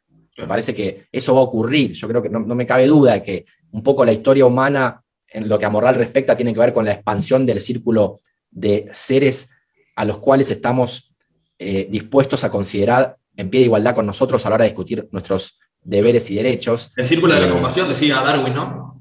Claro, y después hay un libro de, justamente de, Peter Singer que se llama The Expanding Circle, el circo que se expande, digamos, como que, que es un libro también muy bueno sobre los fundamentos de la moral. No tengo duda de que tenemos que expandir ese círculo de la empatía, llamémoslo así, y darnos cuenta que hay enorme sufrimiento que estamos produciendo en animales sintientes y que es moralmente injustificable, porque podemos comer otras cosas sin generar ese sufrimiento que estamos hablando del vegetarianismo, si bien no es un libro de ética, hay que recomendar el libro de nuestro amigo eh, Ezequiel Arrieta, Vegetarianismo en el debate político, porque bueno, no solo hay razones éticas para reducir el consumo de carne o eliminarlo, sino fuertes razones ambientales, ¿no? Es verdad, es verdad. En Argentina, bueno, eh, hay un debate con la. Tengo un amigo muy amigo, secretario de Ganadería de la Nación. Eh, es verdad que en la Argentina la, la, industria de la carne, de la vaca, sobre todo, no, no tiene el mismo impacto ambiental que tiene en los feedlot en Estados Unidos. Es una ganadería mucho más extensiva, mucho más amigable con el medio ambiente. Eso, en la Argentina también eso es verdad. ¿eh? Me gusta siempre como ser, tratar de, ser medido en, las cosas que decimos y creo que eso también hay que señalarlo porque no es, y, la industria láctea, por ejemplo, no hay ninguna razón medioambiental para no tomar leche. Tiene un impacto ambiental moderado en ese sentido. Entonces, eh, por eso yo soy vegetariano, no tanto por cuestiones medioambientales, aunque también creo que puede sumar en muchos aspectos. En general, sí creo en el, concepto del consumo consciente, no solo de, lo que comemos, todo, todo lo que compramos influye en la sociedad y creo que está bien tener cierta conciencia sobre a qué empresas le compras y, cuál es el sufrimiento que existe ¿no? por detrás de esa producción. Eh, pero me, me, nada, me... No, soy vegano, digamos, no, no, hoy en día y, pienso que vamos hacia, si bien, si bien vamos a avanzar hacia eso, todavía falta tanto que, me, quedé con la sensación de que iba a cumplir un razonamiento que no concluí. En fin. no importa. Eh, bueno, entonces, al final del libro encontramos el concepto que para mí es muy polémico y es una de las pocas partes del libro que yo discutiría. Eh, no porque no esté de acuerdo con la idea, digamos, general, pero sí el concepto me hace un poco de ruido, que es el concepto de moral como ciencia. Eh, me imagino, o sea, es evidente que te quisiste referir a una especie de ética científica, ¿no? Una justificación científica de, de reflexiones morales, de justificaciones morales, porque bueno, la, moral en realidad se usa como concepto de las costumbres en general, pero bueno, e, este concepto de la moral como ciencia me gustaría que lo expliques y te diría más o menos cuál sería mi crítica. Yo estoy totalmente de acuerdo con que tendremos que tener una ética científica, es decir, para nuestros planteamientos éticos que discutirán nuestros planteamientos morales o nuestras conductas eh, discutirán moralmente nuestras conductas, es totalmente necesaria la ciencia, es totalmente necesaria, obviamente, la, por ejemplo, la neurobiología, la neurología, las neurociencias para saber qué seres son sintientes y qué no, pero eh, de todas formas considero que es muy polémico este concepto de moral como ciencia, por ejemplo, como lo utiliza Sam Harris en, el paisaje moral, de, de Moral Landscape, eh, principalmente, y esto se lo dijo en el debate William Lane Craig, ¿no? en, parte, que es que la ética está de una cierta forma está demasiado ligada a la filosofía y es muy difícil eh, reducir, digamos, la moral o la, ética a la ciencia, porque, bueno, por ejemplo, el concepto de bien eh, es imposible definir eh, científicamente, es decir, vos mismo decís en tu libro, por ejemplo, que el principio de la igualdad en ética no tendría por qué estar comprometido con la investigación científica. Ahí lo planteas como un axioma, decís, si no me equivoco, usas este concepto, y ahí es como difícil justificarlo científicamente, sino que la justificación de los axiomas o de los principios deontológicos de una ética es 100% filosófico, es decir, para justificarlo necesitas metaética, que bueno, ahí es más filosófico aún, y, la filosofía como que es imposible de, desprender, si bien estoy totalmente de acuerdo con eh, considerar a la ciencia eh, tanto en la ética como en cualquier otra rama de la filosofía. ¿Qué nos puedes decir de, esta, de esta problemática? Sí, primero te digo que me gusta tu crítica y es justamente estoy pensando, estamos pensando ahora con los chicos de la caja hacer algún evento por el lanzamiento, por el año del lanzamiento del libro y me hice el ejercicio de pensar qué hubiese hecho diferente en el libro, qué hubiese cambiado hoy en día después de todo el feedback que tuve y tiene que ver con esto que vos acabas de señalar. Ese capítulo yo hubiera sido más claro con qué quiero decir con que cuando digo la moral como ciencia. Eh, y me parece bien lo que decís vos en un punto, en otro no. Me parece bien en el sentido de que la, yo uso las palabras, ahí, y soy explícito en el libro al decirlo, yo uso la palabra ciencia en un sentido más amplio. Entonces, me parece que la moral es patrimonio de la ciencia en el sentido de que es patrimonio del pensamiento crítico, del pensamiento escéptico, y es patrimonio de un debate racionalista sobre las ideas. En algún sentido estoy de acuerdo con vos en que son debates filosóficos, pero yo lo llamaría de filosofía científica. Decimos, tener razón, Matt, tener razón. Fui un poco exagerado en decir la moral como ciencia en seco, debería ser la moral como, como asunto de la filosofía de la, de la filosofía científica, o sea, de la filosofía basada en razonamientos y evidencias. Y ahí de acuerdo. Este, este, concepto de filosofía científica, les recomiendo ir a ver los diálogos con Gustavo Esteban Romero, pero sí, por supuesto, estoy totalmente de acuerdo. Eh, uno de los puntos... déjame, pero, déjame comentar algo más sobre lo que dijiste. Entonces, en primer lugar, creo que esto que acabamos de hacer, esta, esta vuelta que tuvimos, creo que lo hubiera explicado mejor en el libro. Eh, me parece que quedó un poco, cuando yo digo la moral como ciencia y no explico esto, queda raro, porque yo mismo digo que, por ejemplo, el principio de igualdad es un, eh, es un principio que yo no voy a discutir porque lo considero autoevidentemente verdadero. Eh, ¿Y eso qué es? ¿Es ciencia? ¿Qué es? Bueno, es ciencia, pero en el sentido de que sí esto, o sea, no me quise meter en el debate en el libro, pero sí digo que estoy abierto a ese debate. Y creo que la moral secular lo que tiene en relación a las otras morales que son religiosas o basadas en libros sagrados es que está siempre dispuesta a rever sus axiomas en función de la razonabilidad de las ideas. Entonces, como que el concepto fundamental acá es el de la razonabilidad de las ideas. Si consideramos que todo debate que se centra en la razonabilidad de las ideas es un debate científico, entonces diría que la moral es patrimonio del pensamiento científico, pero entiendo que estoy un poco, estoy, estoy como haciendo una gimnasia ahí con el concepto de ciencia que, que se tiene, entonces en eso creo que estamos de acuerdo y lo digo así, creo que estás de acuerdo conmigo. Hay una sola cosa que te quiero decir, sobre algo que dijiste que no sé si estoy tan de acuerdo, a ver cómo lo pensamos juntos. Cuando vos dijiste, el bien es un concepto que yo no puedo definir. Eh, no se puede definir científicamente, digamos. Se, No se puede definir científicamente, pero yo te digo, hay un montón de conceptos de la ciencia que están abiertos a su constante reinterpretación y redefinición. Eh, bueno, justo mencionaste a Romero, te diría el espacio y el tiempo, pero trayendo más, más cerca de, nosotros, y yo lo discuto en el libro, el concepto de sufrimiento, ¿qué es el sufrimiento? El, hecho de que no tengamos una... ¿Cómo? De vida. Claro, claro. Entonces, y también el, de número, el de número, el de número natural. ¿Cómo defines el número natural? Yo tengo un profesor de matemática excelente, el mejor profe que tuve de matemática, a mí, un matemático, el matemático más citado de Brasil. Eh, él decía, a todos los, a los números naturales los inventó Dios, a todos los demás los inventó el hombre, lo racional, irracional, imagina, pero a los naturales los inventó Dios. En algún lo que estaba queriendo decir era una forma, es una licencia literaria como la que usaba Einstein cuando decía Dios no juega a los dados, no, no es que fuera creyente, sino que estaba queriendo decir que es imposible definirlos, que son cosas que, son, que hay que aceptar y a partir de la aceptación de que existen los números naturales puedes definir todos los demás números. Pero quiero decir, eh, inclusive en matemática, hay la, la, verdad de que uno más uno es dos, es un poco una, una simple, es vista como una tautología. Y en moral, y esto te recomiendo mucho. ¿Conoces a Derek Parfit? Me suena, sí, sí, de, nombre. Derek Parfit escribió, es como el libro, eh, eh, Peter Singer lo pone como el gran filósofo de la moral, murió el año pasado, a medio tristeza, porque justo lo había descubierto. Y después de publicar tabú descubrí toda la literatura de, Peter, de Derek Parfit que me parece fascinante. Y él hace esta aclaración que a mí me hubiera gustado hecho, hacer en tabú también, que es la de que las verdades morales en este sentido son como em, verdades matemáticas, como axiomas matemáticos que, tiene, que vos en algún sentido tenés que discutir en función de la razonabilidad de las ideas, y entonces es verdad que yo hubo una distinción que yo no hice en el libro, y esto me gustaría ser más claro, eh, y es que existen, y, en esto tal vez sí está más cerca de tu crítica a la que vos me hacías, la crítica que vos me hacías a mí, y él lo deja muy, Derek Parfit lo discute muy bien, en general, en la filosofía se suele considerar que hay dos tipos de verdades, las matemáticas y las empíricas, ¿no? Y las matemáticas se suelen considerar verdades que son tautologías, ¿no? Donde las, los teoremas están implícitos en los propios axiomas y reglas de procedimiento. Eh, pero creo que es importante distinguir que, y la filosofía en general no lo hace muchas veces, la que yo he leído, en, entre verdades matemáticas, verdades empíricas, pero también verdades morales. Y que lo que tienen en común, y por lo cual podemos decir que todas estas son verdades, es que se basan en la razonabilidad de las ideas. Y, entonces como que esa es una distinción que no hice en el libro y me gustaría haber hecho más claramente para que se entienda mejor qué quiero decir yo cuando digo que la moral, la moral como ciencia. ¿no? Yo digo la ciencia como moral y la moral como ciencia, en este sentido amplio y más como una provocación, sabiendo que estos son conceptos que están abiertos a una constante revisión y a una constante reinterpretación y a una constante redefinición, pero creo que eso es hacer ciencia, es avanzar en las definiciones sobre el mundo, pero mientras tanto vamos definiendo cuáles son los elementos que constituyen nuestra realidad en base a esas definiciones, en la misma medida en que la vamos eh, mejorando y redefiniendo. ¿no? Ah, estoy totalmente de acuerdo. De hecho, un filósofo, el que, que cité recién, ¿no? Eh, Jesús Mosterín, dice que no hay una, o sea, hay una diferencia entre ciencia y filosofía, pero hay un montón de, aspectos en donde no hay una línea clara y que esto demuestra que en realidad no es que la filosofía y la ciencia sean como una especie de switch, ¿no? De tipo botón de, de prender y apagar una luz, sino que es un continuo, un, un ¿cómo se dice?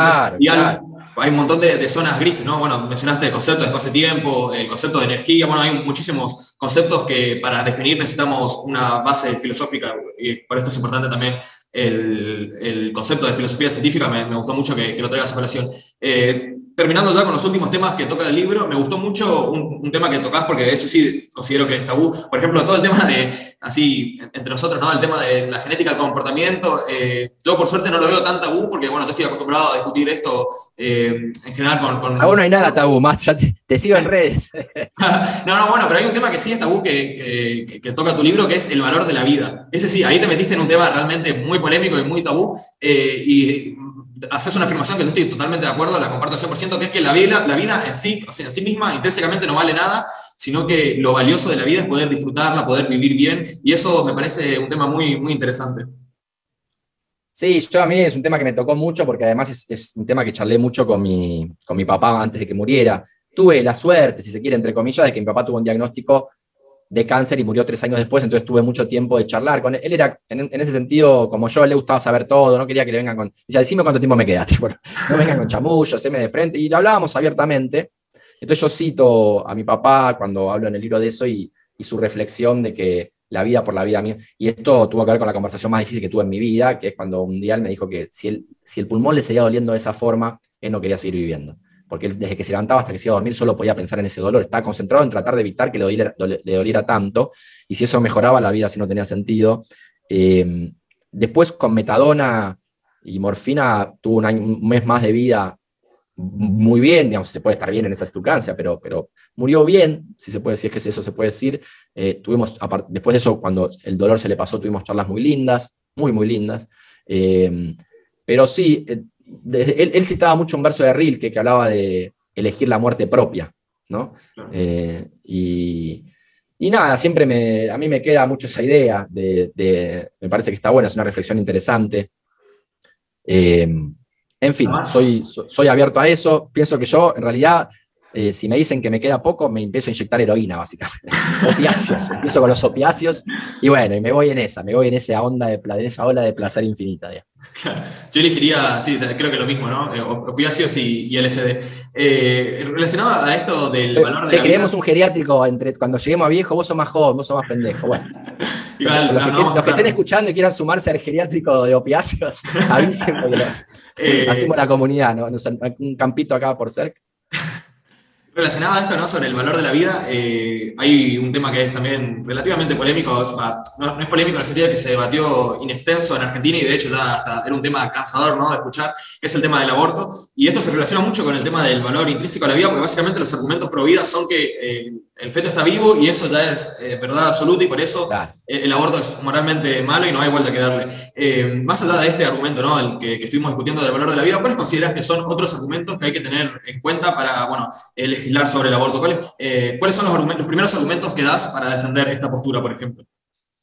A ver, hasta los ocho, hasta la octava semana, grosso modo, tiene que ver con que simplemente en conjunto de células embrionarias no sufre. Entonces, me parece que eso eh, es muy claro que hasta el octavo mes de embarazo eh, claramente debería ser permitida la interrupción voluntaria del embarazo. A partir de ahí ya no me resulta tan claro, no me animo a opinar mucho, porque eh, también vivimos en esta sociedad donde estamos obligados a opinar de todo, todo el tiempo. La verdad es que muchas cosas no sé bien, pero entiendo que hay una diferencia. Yo muchas veces en, mis charlas lo que hacía era decir, levanten las manos todos los que están a favor de la interrupción voluntaria del embarazo hasta el tercer mes de gestación. Como generalmente estoy en ambiente progre, levanta la mano la mayoría. Después digo, levante la mano quien está a favor de la interrupción voluntaria del embarazo hasta el sexto mes de gestación. Ya menos gente levanta la mano. Después digo, ¿cuántos están a favor hasta el noveno mes de gestación? Ya menos gente todavía. Y después digo, ¿quiénes están a favor? Levanten la mano de que la madre pueda elegir el sacrificio indoloro del bebé recién nacido. Y cuando digo eso, hasta los más acérrimos defensores del, del, del, aborto se horrorizan por la sola articulación de la idea. ¿Cómo se me puede ocurrir semejante barbaridad? Pero lo hago a propósito para que porque la verdad es que no hay un límite tan claro entre el noveno mes, cuando está ahí a punto de salir y cuando salió. Para mostrar que la primera reacción siempre frente a estos asuntos es una reacción emocional. De hecho, la sola articulación de la idea te dio un poco de impresión y te dio un poco de asco que alguien pueda interpretar, que alguien pueda decir una barbaridad de esas. Entonces, me gusta como para mostrarle a las personas la sutileza del debate, que para mí no es tan, tan claro después del octavo mes de embarazo y acercándose al noveno mes de embarazo, en qué situaciones se debería permitir o no. Eh, me parece, por ejemplo, que hay un argumento muy citado por los antiderechos, creo que así se, le, se lo llama dentro de nuestros ambientes, es que, eh, que, bueno, que, puede, que, se puede, que se puede dar en adopción. ¿no? Y ahí me da hace dudar, estás el octavo mes de embarazo, decidiste que no lo querés tener. ¿No es mejor parirlo y, y, darlo en adopción? Pero de nuevo, son temas que no me quiero meter, no conozco bien, es un tema muy delicado, somos dos varones blancos charlando de esto, eh, entonces, como que, de lo que estoy muy seguro, según todo lo que razoné en mi vida y estudié, es que hasta la octava semana de gestación, probablemente hasta la doceava semana de gestación, es razonable. Es, eh, tiene que ser aceptado. Eh, y lo que sí me causa mucha impresión con esto, las personas que no están a favor de, la interrupción voluntaria del embarazo, es que la mayoría después va y se come un, bife de lomo, o sea, un chancho tiene mucha más capacidad de sufrimiento que un embrión, por más humano que sea, de 8 meses, 10 meses, 12 meses, 13 meses. Entonces, como que ahí, ahí, vuelve el tema de los, de los animales que tratamos, ¿no? Por eso hay esta confusión epistemológica sobre la moral, sobre cómo se establecen las verdades morales o no, que por supuesto creo que está presente en las personas de pensamiento muy religioso, pero también, como venimos charlando hasta ahora, durante esta hora y pico que estamos charlando, eh, muchas veces muy presente esta confusión general sobre cómo se establecen las verdades morales, creo que está muy presente también en los ambientes eh, progresistas, académicos, de izquierda. Bueno, te quería mencionar también la contradicción de, la gente que, se opone al aborto por los argumentos de estos embrionarios y utiliza, por ejemplo, técnicas de fertilización asistida, que son básicamente desechar, consisten en desechar varios embriones fallidos y ahí no se ve la misma consideración moral, ¿no? Claro, de hecho, una, buena forma, un buen argumento para plantearle a quienes piensan que, eh, que los embriones tienen vida y hay que respetar eso, y entonces no, eh, tiene, hay un buen dilema moral que es, hay un, hay un edificio que está incendiando, hay 10 embriones en tu ensayo y hay un bebé. Tenés tiempo para salvar o a los 10 embriones o al bebé. Sabés que lo correcto es salvar al bebé y no a los 10 embriones. Y si realmente pensara que los 10 embriones tienen valor de una vida entera, tendría que, salvar los 10 embriones en el tubo ensayo. Me parece que es, es, un buen planteo para, para una persona que no está tan convencida. Eh, cuando se lo plantea de esta forma, dicen, ah, bueno, puede ser, es verdad.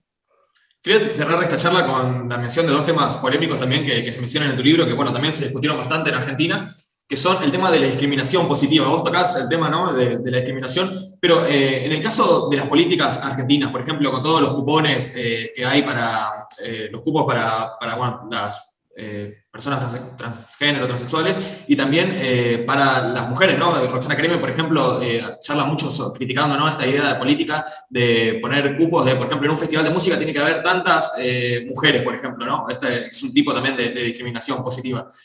¿Considerás que en Argentina estas políticas tienen sentido, están bien llevadas a cabo o son un poco cuestionables?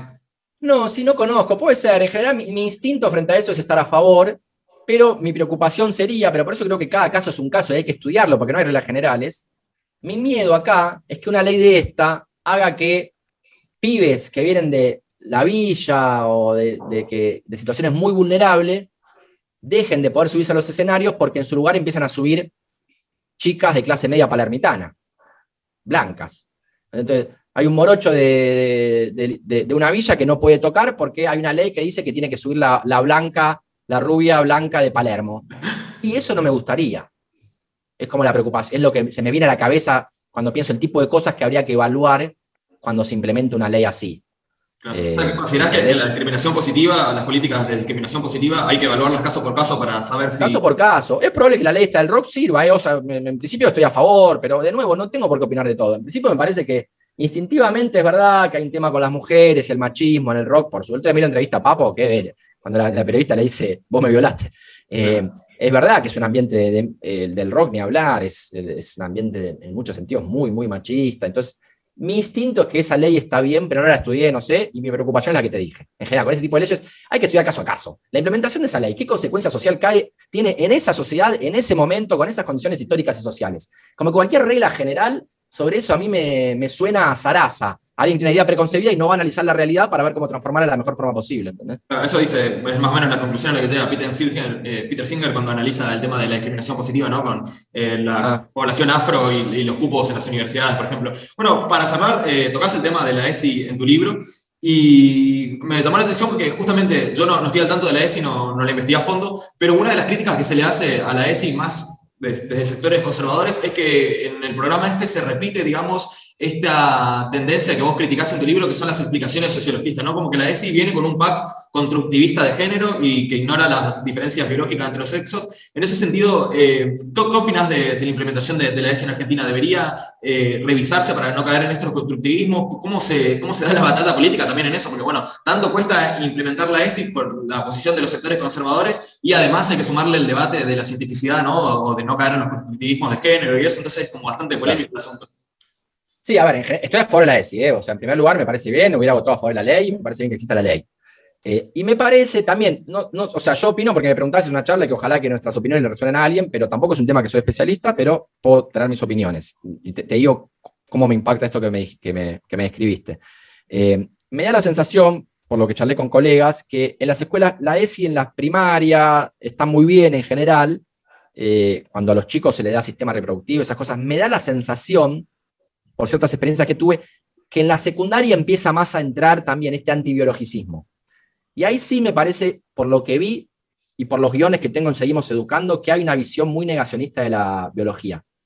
Eh, y me parece que, de nuevo, que es que hay que tener cuidado. Eh, no conozco tanto, pero las pocas cosas que me han pasado para leer de lo que se enseña en ESI, eh, sí, no, no, decían nada sobre genes, evolución, cómo la biología impacta o no en, nuestros deseos, en fin, como que, y la verdad que se terminan perdiendo una parte fascinante de la ciencia. Si a cualquier chico, cualquier chica adolescente le fascina el tema este, ¿cómo lo aprovechás para charlar con ellos? Cualquier chico, cualquier chica se pregunta se pregunta, ¿cuánto de mí tendrá que ver con que vine al mundo de una forma y no de otra? ¿Cuánto de mis deseos, que son diferentes a los de Pepito, tendrá que ver con que mi papá es diferente al papá de Pepito? ¿O cuánto tendrá que ver simplemente con que mi cerebro nació diferente al. Son temas fascinantes que todo el mundo se lo pregunta.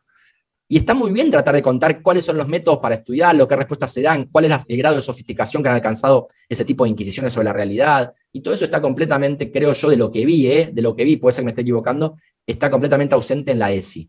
Claro, la conclusión podría ser. En los secundarios, ¿eh? en, los, no sé, en los primarios me parece que hasta donde vi, porque ya le compuse de primaria, no se habla de estos temas. Y se da cosas mucho más generales sobre sistema reproductivo, sobre cómo mencionar las cosas, sobre. hay, entiendo por las noticias que estuve viendo, que además, gracias a la ESI, muchos chicos y chicas, niños y niñas lograron darse cuenta que estaban sufriendo abuso y se detectó eso y se los puse. Entonces, me parece fundamental defender la ESI. Eh, pero de nuevo, yo, tengo una tendencia, yo creo que lo que más me molesta de, en general, desde que soy adolescente, trosco, era trosco en mi adolescencia, eh, era que cuando me decían, eso no hay que hablarlo porque le das de comer al enemigo. Como si tener una conversación franca entre nosotros Tipo esto, por ejemplo, muchos dicen, no es que la genética no exista, pero no hay que hablar de esas cosas porque le das de comer a la derecha. ¿Entendés? Entonces digo esto porque a mí con la ESI me pasa lo mismo. Que yo defienda la ESI, esa ley, no quiere decir que yo no pueda reflexionar sobre si habría cosas que habría que mejorar o no. ¿Entendés? Como que no me gusta eso de que muchos, si ahora ven esto en internet, dicen, uh, Andrés estuvo criticando a la ESI, qué mal. Bueno, amigo, pero yo la defiendo la ESI, pero charlemos abiertamente sobre sus limitaciones, sus, cómo se podría mejorar, tiremos las ideas sobre la mesa, porque al final de cuentas el mejor desinfectante es la luz del sol también para las ideas. Entonces, saquémosla a la luz del sol, charlemos abiertamente y mostremos que es, si se quiere, de nuestro lado de la, de, la sociedad, en donde se puede tener una conversación razonable, adulta y abierta sobre los más diversos temas. Eh, es el espíritu del libro, prácticamente. Los demás. ¿Cómo? Es el espíritu de tu libro. Eh, ese es totalmente el espíritu de mi libro. Mi, mi, principal victoria, creo yo, en mi libro, fue la de que un montón de gente que no piensa como yo me dijo, no estoy de acuerdo, pero el tono está bien. Para mí eso es lo fundamental, que el tono esté bien, que, podamos llevar adelante un debate. No puede ser que no tengamos este tipo de conversaciones porque generan porque la gente se siente ofendida o, y, de los dos lados hay provocaciones. Hoy viene escuchando, cuando vos le preguntabas a Gustavo Romero eh, por qué Mario Bunge era tan leído, y él mismo reconocía que él, el tipo era pendenciero, él buscaba roña, Mario Bunge. Entonces, está todo bien, pero yo siento que de los dos lados muchas veces el, buscar, el, ser tan, tan buscarroña hace que al final no surja la conversación necesaria que tiene que surgir. Bueno, así que ya saben, eh, Tabú de Andrés Rednick, físico y divulgador científico, lo consiguen por El Gato y la Caja, también lo pueden leer online en El Gato y la Caja y también pueden leer los artículos del Gato y la Caja que son muchos muy recomendables. Así que bueno, Andrés, te agradezco mucho por todo este tiempo y bueno, cuando saques un próximo libro volveremos a charlar y quería nada, presumir, antes de, despedirnos, eh, el libro dedicado, que me lo regaló Andrés, muchísimas gracias. Eh, no, gracias a vos. Eh, déjame decirte que, es un gusto y que es un placer por haber charlado con vos de mi primer libro, que lo leíste, me hiciste comentarios súper interesantes en la primera conversaciones que tuvimos y, ahora con vos. Me, gusta mucho lo que haces. Sos un poco pendenciero también. Es, por la influencia de Bunge, él fue la, mala influencia. Tenés la influencia de Bunge, se te nota, pero bueno, admiro mucho tu trabajo y me encanta que todo lo que haces en general, así estos debates que tenés. ¿Cuántos años tenés, Matt?